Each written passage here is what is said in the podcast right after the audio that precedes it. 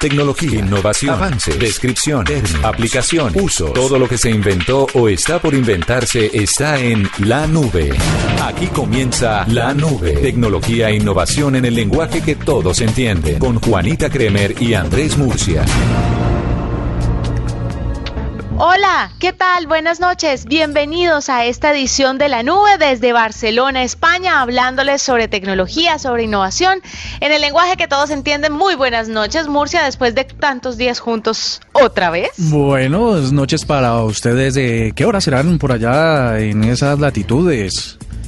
Cantan las 12 de la noche. Caramba, bueno, no, tardísimo. Aquí, aquí apenas son las siete y media de la noche y bueno, ya estamos listos para, para compartir con ustedes lo que está pasando en el mundo tecnológico. Sí, señor, hay muchas cosas para contar, así que les quiero recomendar, empezando esta edición de la nube, que no se pierdan, arroba la nube blue, nuestra cuenta en Twitter y nuestra cuenta en Instagram de Blue Radio, porque hay bastantes videos de todo lo que ha estado pasando en Barcelona. Quiero que me cuente, Murcia, de pronto, si ha tenido la oportunidad de echarle un ojito a, las cosas de, del mobile, ¿qué le ha gustado, qué le ha impactado? Eh, vi una, vi un robot que hacía graficaciones, que hacía escaneos, eh, creo que era de NEC, tal vez. Un robot que hacía un escaneo corporal muy rápido y ah, llevaba una gráfica de un ser humano. Creo que hiciste incluso la prueba. Esa era de ZTE. Ah, y entonces de lo que hacía, Sí, y era y sabe que me impresionó mucho que yo creo que es que nadie le ha echado ojito, nadie se ha, detenido a mirar bien bien cuidadosamente el video.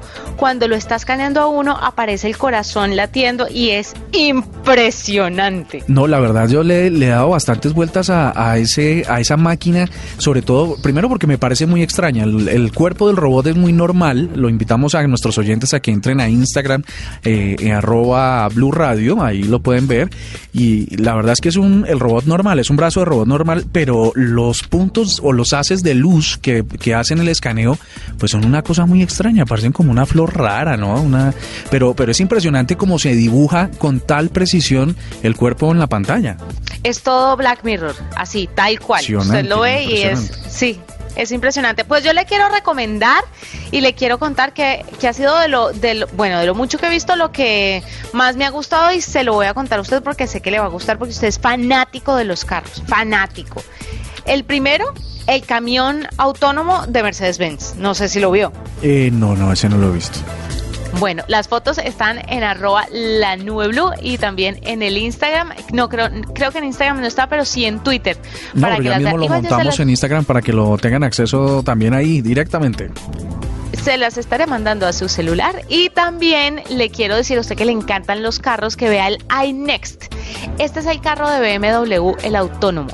No sabe la cuquera de carro. No se alcanza a imaginar. ¿Y esto de qué fabricante es o cómo es la cosa? BMW, BMW, el iNext es de BMW y bueno, tenían exhibido su carro eléctrico, pero además también su carro autónomo. El iNext es el autónomo, pero además tiene sabe que es muy distinta la concepción de diseño de ese carro. Eh, si usted lo compara con cualquier otro carro, es, es porque atrás parece como un sofá. Eh, no parece como un carro, es, es bastante extraño. ese sí es el, es el propio carro autónomo en el que las personas se suben solo para sentarse y, y que los trasladen de un lado a otro, ¿no? Es decir, que todo el habitáculo, en vez de estar lleno de sillas orientadas hacia adelante, lo que hace es que puede aprovechar todo el espacio porque como no hay un conductor que tenga que estar detrás del volante. Este, este tenía dos sillas adelante, pero la parte de atrás era muy espaciosa y parecía un sofá tipo, échese un motoso aquí. de verdad, de verdad, yo sé que le va a gustar. También le voy a mandar las fotos ya en este instante para que le eche un ojito y me diga más adelante si le gustó o no le gustó y cuántos le encargo. Pues básicamente ayer, ayer en Bogotá, le cuento, no sé qué clima está haciendo en Barcelona, pero ayer en Bogotá al menos llovió lo que no está escrito. Y entonces hubo unos tacos por toda la ciudad. Eh, para andar dos calles o tres calles se demora uno media hora, 40 minutos. Estos vehículos, pues no sé si resistan las calles, pero digamos, sí serían un alivio para los que tienen que soportar esos tantas horas en el trancón. Sí, la verdad es que es una buena opción. Nos vamos con los titulares de lo más importante en materia de tecnología aquí en la nube. En la nube, lo más importante del día.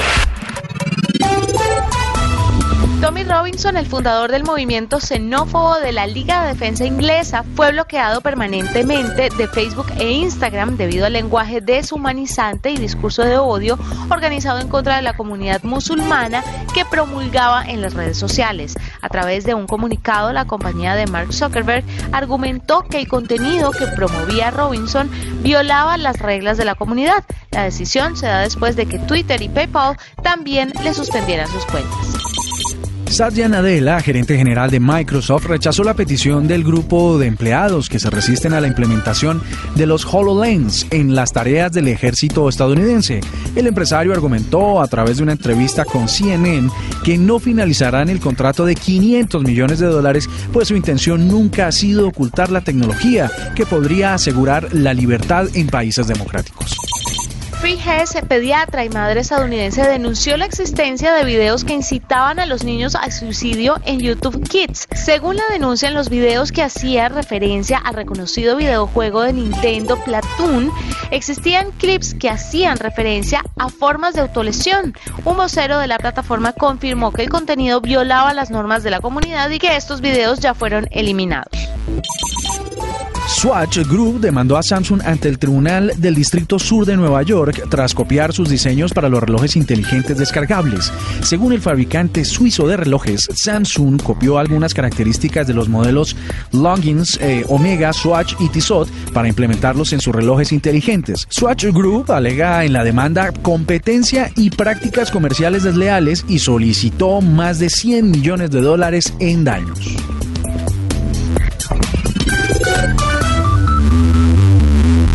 Escuchas la nube en Blue Radio. Pues resulta que ha, una noticia ha creado cierta alarma, Juanita Oyentes, y tiene que ver con que una sonda que se envió en la década de los 70 al espacio, que quedó pues atrapada allá, ¿no? A una distancia bastante considerable de la Tierra, empezó a experimentar bastantes problemas. Esta, lanzada por la Unión Soviética, eh, como les digo, más o menos en los años 70, se quedó varada. Y ahora, con el paso de los años, pues eh, los científicos prevén que caiga aquí en la Tierra. Y ustedes saben que así sean objetos pequeños a la velocidad con la que ingresan a la Tierra, pues podrían eh, causar bastante daño. Esta fue eh, sonda, fue lanzada por un cohete SL-6A2 cuatro días después de que la sonda Venera 18 pues llegara al espacio.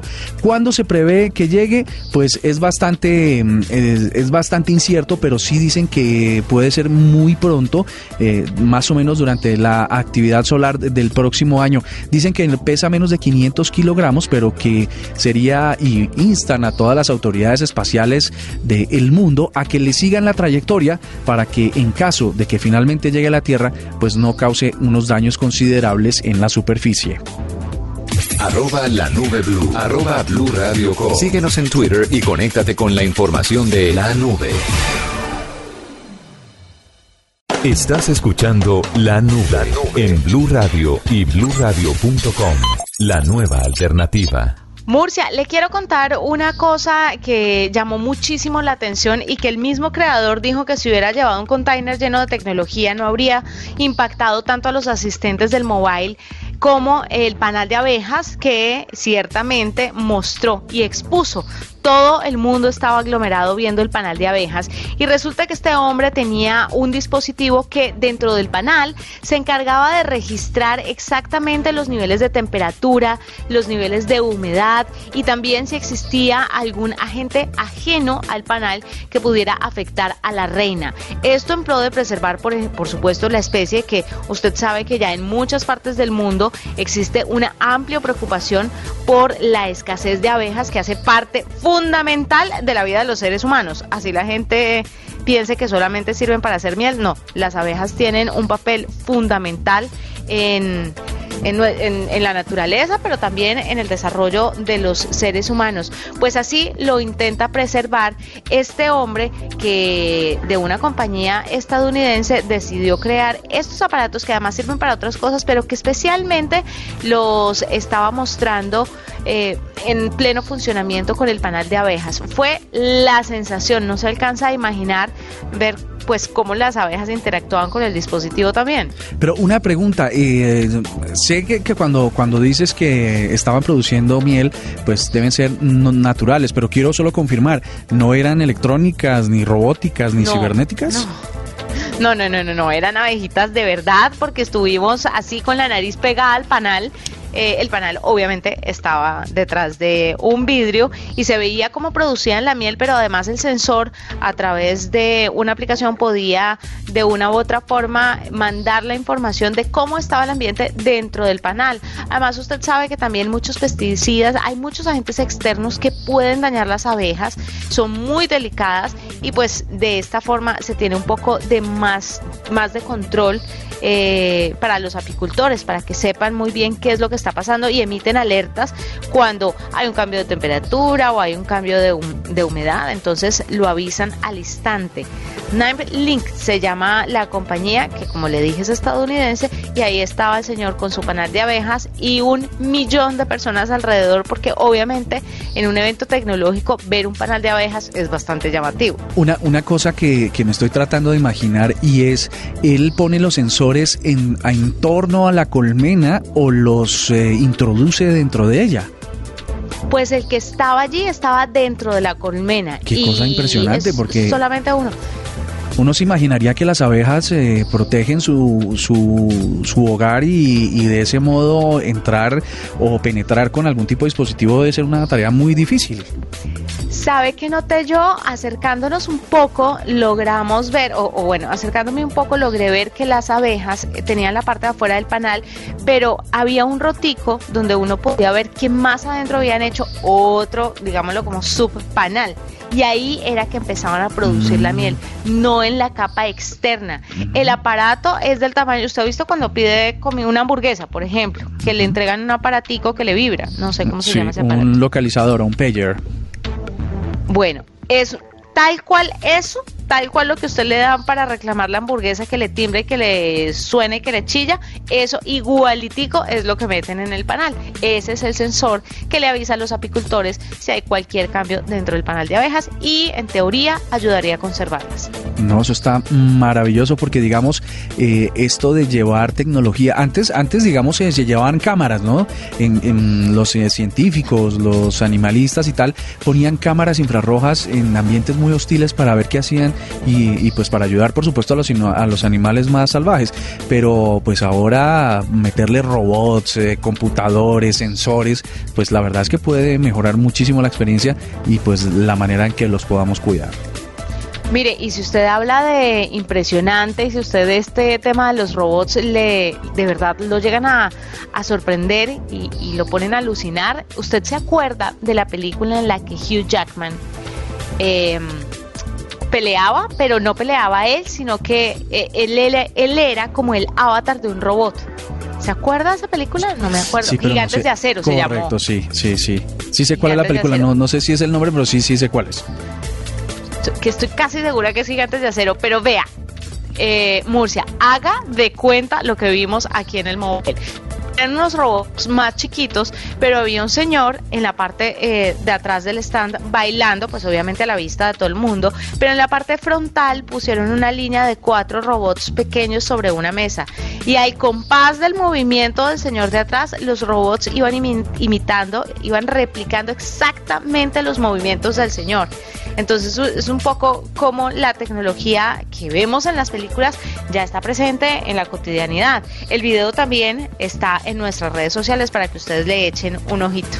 ¿Sabe qué puede pasar con eso? Que si eh, este tipo de, eh, tecnologías, digamos, de robótica, digamos, en tareas muy repetitivas como en factorías, en fábricas, en cadenas de producción, pues imagínese una sola persona eh, haciendo esa coreografía con robots lo hace una sola vez y mil robots lo, lo repiten mil veces.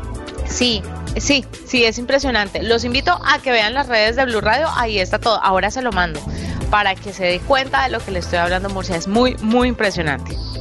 Arroba la nube blue. Arroba blue radio Síguenos en Twitter y conéctate con la información de la nube. Arroba la nube blue. Arroba blue radio Síguenos en Twitter y conéctate con la información de la nube. A esta hora nos acompaña Fabián Andrés Hernández, él es el responsable de Movistar para Colombia y nos va a contar un poquito los anuncios que Telefónica hizo hoy aquí en el marco del Mobile World Congress, porque quieren acercarse más a la gente, si no estoy mal, eso a través de redes sociales, a través de canales digitales. Bienvenido a la nube. Bueno, muchas gracias. En realidad hicimos tres anuncios importantes. El primero es de verdad acercarnos más a la gente a través de los datos. Estamos lanzando este año, vamos a lanzar nuestra plataforma de inteligencia artificial que se llama Aura, que va para todos los usuarios de cómo se usan los datos y convertirlos en conocimiento en favor de los usuarios por su bienestar, para atenderlos mejor, para que los usuarios sepan a través de distintos mecanismos cómo está su factura, cómo se puede, le quedan los planes a sus datos, cuál es el mejor plan o recomendador de planes con los cuales ellos se puedan sentir con un mejor servicio. Entonces, estamos trabajando en esto para lanzar Aura, que es el nombre de la plataforma que tiene el grupo Telefónica de inteligencia artificial para nuestros usuarios. Eso con Aura, pero traduzcámoslo con un ejemplo sencillo. O sea, si un usuario quiere usar Aura, ¿qué pasa? Qué es lo que tiene que preguntarle, cómo le va a contestar, qué tipo de preguntas le puede hacer para que la gente nos entienda un poco más. Bueno, un usuario le puede hacer las preguntas que siempre suele tener del servicio, le puede preguntar, eh, Aura, eh, ¿cómo está mi factura? ¿Cuándo debo pagar mi factura? ¿Cuántos eh, megas me quedan de mi, de mi plan de, de datos? si quiero comprar un móvil, ¿cuál es el mejor móvil que me recomendaría? bueno, toda una serie de elementos donde queda el centro de experiencia más cercano si quiere ir un centro de experiencia. Todos los elementos de la relación del día a día de todos los usuarios eh, puestos a, disposición a través de la inteligencia artificial o bien sea cualquier de, las plataformas, apps que nosotros tenemos para todos nuestros clientes. Bueno, Fabián, el segundo anuncio. Segundo anuncio, fibra. Nosotros hemos hecho una mm, apuesta muy grande en Colombia por la fibra óptica. La fibra óptica, sin duda alguna, es una tecnología que cambia la experiencia en los hogares eh, a través de, una red que es mucho más robusta en cuanto a conectividad, es una red simétrica en velocidad, lo mismo que va, vuelve y, obviamente con prestaciones altas. Por ejemplo, para las personas que son eh, altos consumidores de video, para las personas que son gamers, eh, que necesitan una latencia muy baja en su red, esta es una red que llega hasta velocidades casi de, de 100 megas o más si se, si se quiere. Eh, estamos desplegando este año 400 mil hogares para cerrar el año con cerca de 900 mil hogares pasados con, con fibra y obviamente empezar a conectarlos todos en 16 ciudades. ¿Esto le queda bien al bolsillo de cualquier usuario en Colombia o tiene de pronto un costo adicional tener esa baja latencia y tener esas posibilidades? Bueno, lo que, lo que nosotros estamos buscando es la mejor oferta para nuestros clientes. Obviamente hay velocidades de entrada de 20 megas, 40, 50, 100, dependiendo, todos los sabores dependiendo de las necesidades de los clientes. ¿Y el tercer y último anuncio, cuál será? Bueno, el tercer y último anuncio eh, tiene que ver con lo que nosotros estamos trabajando eh, para, para nuestros, nuestros usuarios que van a tener esta plataforma de fibra óptica. Eh, deberían tener contenido también por una plataforma idónea para esto y es IPTV, es Internet sobre el protocolo de Internet, que, que adicionalmente a tener lo que, lo que puede tener cualquier plataforma de IPTV, nuestra oferta va acompañada de una plataforma de contenido bien importante. El contenido bien importante consideramos por dos razones. Lo primero, eh, por la parte que tenemos de series. Nosotros tenemos no solamente una gran alianza con Netflix, sino que adicionalmente tenemos un canal específico de series que se llama Movistar Series, donde producimos series en español eh, producidas tanto aquí en España como en Latinoamérica y que estamos lanzando más o menos una serie cada un mes, cada dos meses una, una serie. Y adicionalmente tenemos otra para la gente que, que está en el mundo de los juegos electrónicos, los eSports. Con, tenemos nosotros un canal específico de juegos electrónicos donde pueden ver las últimas tendencias, qué pasa, competencias de, de FIFA, de League of Legends, de toda esta serie de juegos que hoy por hoy eh, los gamers es toda una dinámica que se profesionalizó de hecho. Ustedes especialmente están muy unidos con esto de los eSports, con toda esta liga de jugadores que ya se está eh, conformando, se está organizando en Colombia y que esperemos la profesionalicen. ¿Por qué? ¿Qué vieron en, ese, en ese grupo de personas tan especial o que se proyectan en unos años al lado de estos jugadores? Bueno, yo creo que nosotros tenemos que reconocer una situación y es que es una actividad que se profesionalizó. Entonces, si una actividad se profesionaliza, yo creo que es importante como dinámica social, como manifestación de la digitalización de la sociedad, pues estar acompañando esta, este movimiento, esta, esta tendencia. Lo otro es que es una manifestación de la creatividad y de la innovación del talento local. Eh, jugadores nuestros de Colombia juegan en equipos internacionales eh, y son equipos que tienen la misma eh, composición, estructura de apoyo como cualquier otro equipo de cualquier deporte físico. Los, juegos electrónicos requieren también de una preparación física, pero adicionalmente requiere de un trabajo de estrategia, de un trabajo de innovación, de un trabajo que, que bueno, que, que, que hace que nosotros tengamos que estar ocupados y vivir eh, esta tendencia. De hecho, pues tenemos un contenido que es 24 horas, 7 días a la semana eh, de juegos que reúnen como League of Legends, que reúnen cerca de 100 millones de personas. Es porque algo está pasando. Bueno, vamos a hablar de los eSports más adelante porque hay mucha tela por cortar. Gracias, Fabián, por estar con nosotros. A ustedes, muchas gracias. Ahí está, más información y más anuncios desde el Mobile World Congress aquí en Barcelona. Esta es la nube de Blue Radio. Pues estamos, seguimos aquí en la nube desde dos lugares del mundo bastante distantes, desde Bogotá, Colombia, el headquarter de Blue Radio y la nube, y desde Barcelona, eh, en España, en Cataluña. Bueno, por allá lejos en Europa, ¿no? Eh, eh, donde, donde en este momento está Juanita Kremer. Mire, Juanita, le quiero contar una cosa que está estremeciendo al mundo, bueno, a México sobre todo, pero después al mundo, y nos imprime una reflexión que hay que hacer muy profundamente.